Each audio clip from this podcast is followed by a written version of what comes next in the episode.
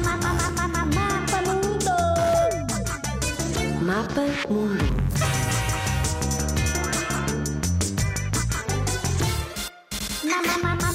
Mapa Mundo.